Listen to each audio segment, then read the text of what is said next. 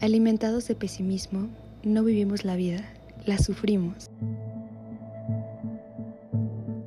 Esta es una cita de una obra literal de Miguel Delibes, un escritor español que se llama La sombra del ciprés es alargada. Podría decir mil motivos por los cuales me motivé a leer esta novela. Me tomé bastante tiempo para leerla, pero al fin la terminé pero en realidad creo que el motivo que más llamó mi atención fue una propia declaración de Miguel Delibes en donde dice que esta obra literal es la que menos le gusta. Es una de las primeras novelas y tiene bastante reconocimiento.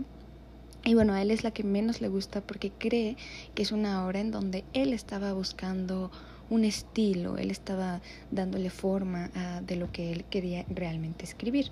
Entonces él considera que no es una obra 100% auténtica al estilo de Miguel Delibes, pero eso no quita que es una maravillosa, de verdad, maravillosa novela. Para los que no han tenido el gusto de leerla, les doy pequeños spoilers y también les hablo un poquito acerca de en qué consiste y por qué es una obra que me cayó como anillo al dedo y por qué conviene, a mi parecer, que la lean, que la analicen y obviamente tener un análisis mucho más profundo de la obra.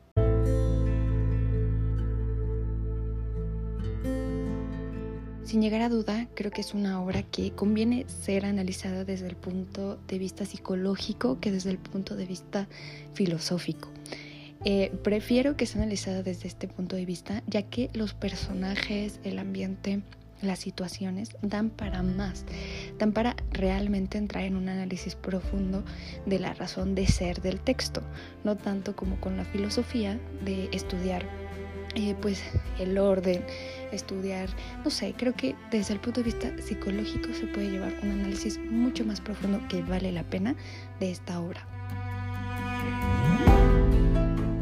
Bueno, vale la pena hacer esa aclaración porque voy a hablar un poquito acerca del personaje principal, de todas las situaciones que se dan y no tanto de, del análisis pues literario. Y creo que eso se puede dejar en un segundo plano y yo me enfoqué muchísimo más en el contenido de la obra y en el trasfondo que tiene. Ahora sí, les voy a contar un poquito de qué trata la obra.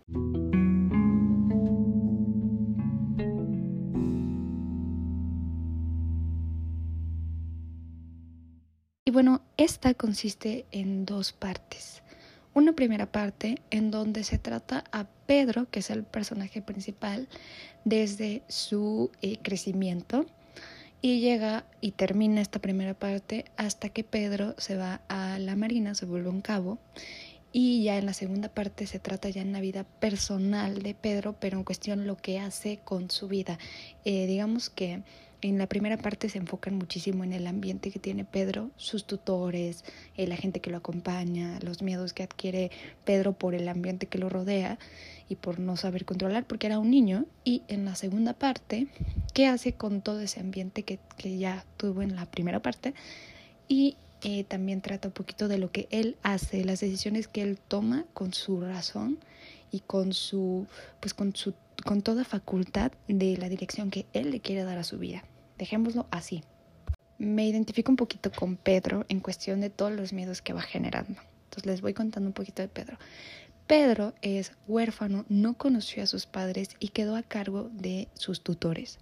Uno de sus tutores es su tío, del cual pues es una persona rígida, dura, que no le da amor y afecto que era necesario en el crecimiento y en la formación de Pedro, y otro de sus tutores, un profesor. Este profesor es crucial en la historia y tiene que ver muchísimo y en él se fundamentan muchísimos miedos que adquiere Pedro porque es terriblemente pesimista con la raza humana, es decir, odia la existencia, odia despertarse, odia vivir, odia al prójimo, se odia él, entonces bueno, contagia un poco de este sentimiento terriblemente pesimista a Pedro. Eso es el contexto de la infancia de Pedro. Ahora, el contexto también del ya el crecimiento, la juventud de Pedro antes de escoger su destino como cabo es que, bueno, tiene amistades y básicamente Pedro va creciendo con la idea de que todo aquel que se le acerca llega temporalmente a su vida para él, o sea, para al final irse de su vida. Y este sentimiento, cuando Pedro es abandonado, cuando Pedro pierde a personas es tan terrible y realmente lo lleva al límite de un desborde de tristeza, de un desborde de no saber qué hacer, de un desborde de preguntas, cuestiones que él tiene con su vida, que lo hacen generar un miedo profundo a pues relacionarse con la gente. Y entonces Pedro en su juventud va creciendo en un ambiente de pocos amigos, pocas personas cerca, pocas personas que se puedan relacionar con él y o sea, el punto máximo de su miedo es cuando tiene incluso temor a las cosas materiales, porque él siente que realmente lo que rodea su vida al final lo va a terminar perdiendo. Y Pedro no quiere eso. Entonces, aquí es ya cuando se termina la primera parte de la infancia y juventud de Pedro.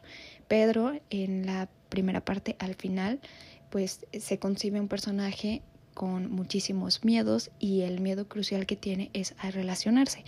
Y por ende, Pedro decide no relacionarse más con personas.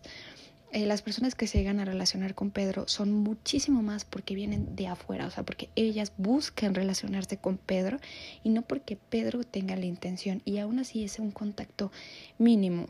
Él pierde o deja de valorar realmente a las personas que tiene en su entorno Pedro no, no quiere simplemente sentir afecto, sentir emociones positivas, sentirse acompañado, porque al final sabe que esas personas se van a ir, que él, pues, se podría decir que se siente con eso, o sea, él siente que cualquier persona que llegue a su vida se va a terminar yendo, se va a terminar muriendo, se va a terminar perdiendo, alejando, y entonces él empieza a tener una relación muy mala con la muerte, incluso a tenerle miedo a la muerte.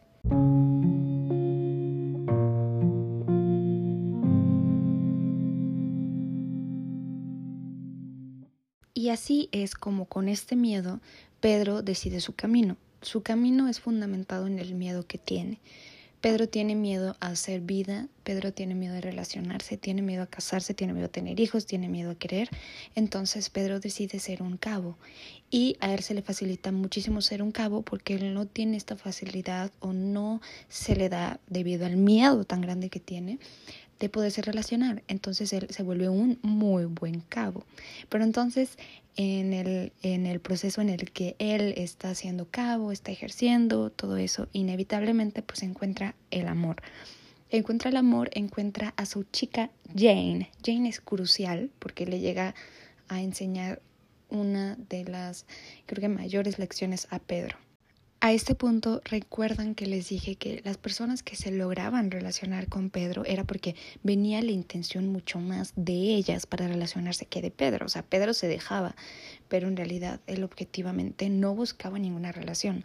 Las relaciones que tenía en su vida, las amistades que tenía en su vida eran pues producto de una casualidad y producto del el impulso que venía de afuera externo. Jamás venía de la posibilidad o la disposición de Pedro a relacionarse.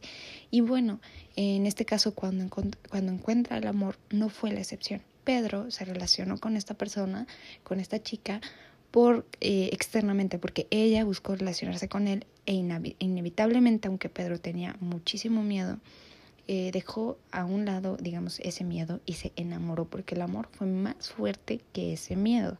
El amor, el proceso de enamoramiento, el proceso de sentirse acompañado, de sentir un calor diferente, de disfrutar a la chica, etcétera, fue más grande que el miedo. Y es así como Pedro le abre la puerta al amor y siente cosas por Jane. Pedro disfruta y vive el enamoramiento y Jane llega a ser realmente una amada para él. Pero al final, el clímax de la historia es cuando pues Pedro pierde lamentablemente a Jane y Jane fallece.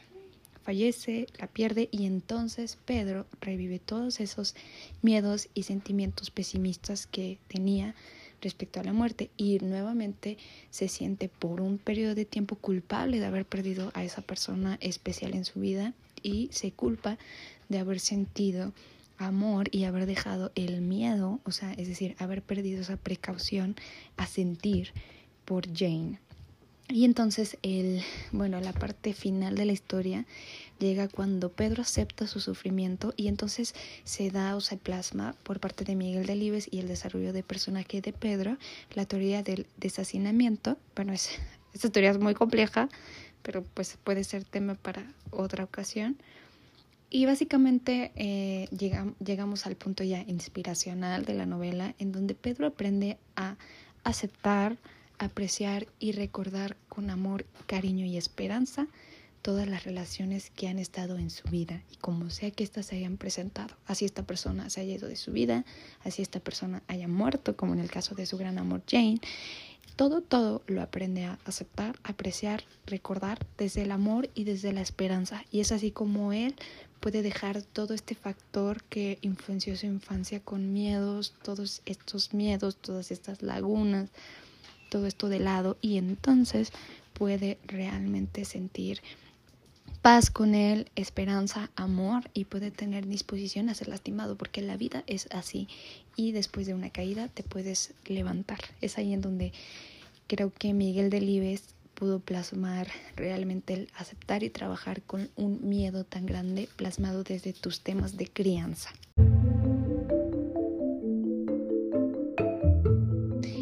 Aquí como yo llego al final y solamente los dejo con una reflexión bastante bonita respecto a esta novela. Creo que llega en momentos eh, cuando alguien tiene ansiedad, cuando alguien tiene miedo, cuando alguien tiene eh, cierto pues cierta precaución a sentir o, toda esta parte, cuando aprendes a ver las cosas desde el amor, desde la esperanza, como bien plantea Miguel Delibes en esta obra, creo que realmente puedes aprender y a tener una relación sana no con las personas, sino contigo mismo para poderte disponer a relacionarte. Entonces, eh, yo les digo que me tomé el tiempo para leerla, realmente fueron muchas noches de desvelo, pero también de mucho aprendizaje. Si ustedes son personas que tienen cierto miedo a sentir, cierto miedo a que todo aquel o toda cosa que se acerca al final del día se va, y que sienten que es así cuando al final entiendes que no es así, simplemente son pues es la vida tomando su curso y, y poniendo a cada quien en su lugar. Eh, cuando aprendes y entiendes que no es así, creo que puedes aceptar y traer bastante aprendizaje. Bueno, esta es una novela tan cruda porque no se concibe el sentimiento de la felicidad. De hecho, eh, también podría hacer un análisis sobre el concepto de felicidad en otras obras que tiene Miguel Delibes, en donde él no concibe realmente a la felicidad o a estar en un estado de felicidad.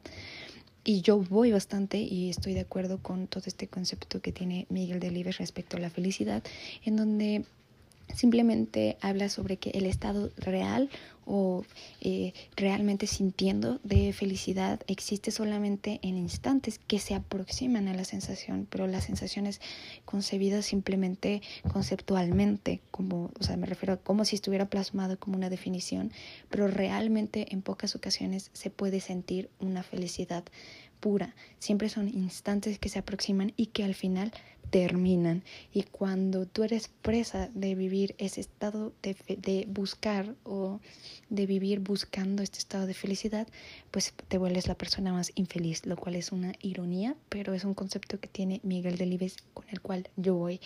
Entonces, bueno, no es una, no quiero dejar y quiero terminar diciendo que no es una novela que los va a dejar con el sentimiento de wow y vivieron felices por siempre, porque no es idealista, es inspiracional, sin embargo, es bastante racional también, es bastante real. Entonces, por eso creo que es una de las novelas que yo más he disfrutado y, como les decía al inicio, me cayó como anillo al dedo y se las recomiendo muchísimo. Hemos llegado al final de este episodio y como siempre les dejo una dedicatoria de este episodio a las personas que tengan muchísimo miedo. Creo que vale la pena leerlo. Ah, aquí les dejo también otra pequeña analogía que tengo y que manejo. A veces es complicado entender las cosas desde la primera persona. Cuando nosotros las vemos plasmadas en la tercera persona, llámese un libro, un personaje, una serie, una película, una canción, no sé, lo que sea, pero en una tercera persona, una anécdota, una historia, eh, un documental.